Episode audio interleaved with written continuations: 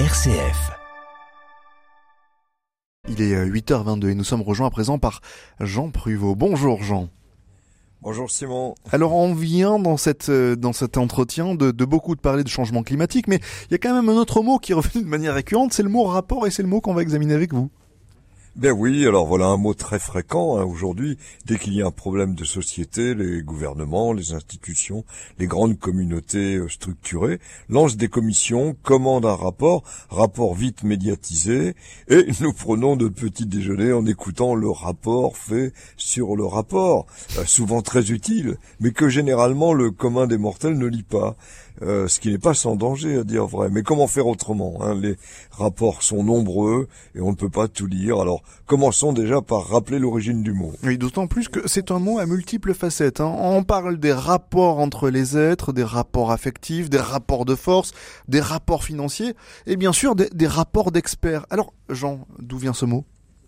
Alors, il suffit de prendre l'infinitif, hein, rapporter, pour percevoir qu'il inclut le verbe porter, verbe attesté au Xe siècle, mais se repère aussi phonétiquement le verbe apporter, qui euh, constitue le fait la véritable origine, puisque sur ce dernier verbe, on ajoutait vers 1150 le préfixe re, enfin r, pour évoquer le fait d'apporter quelque chose là où cette chose se trouvait auparavant.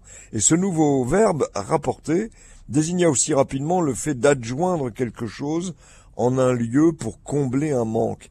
Ben, c'est ainsi qu'au XIIIe siècle naissait le mot rapport en tant qu'action, consistant à rapporter à quelqu'un ce qu'on a vu, lu, entendu. En somme, en comblant une information jusqu'ici lacunaire. Ben, en réalité, pendant un moment, le rapport fut aussi assimilé à quelque chose de bien indiscret, d'où le rapporteur. Hein. Enfin, au XXe siècle, s'imposer une palette de sens pour ce mot.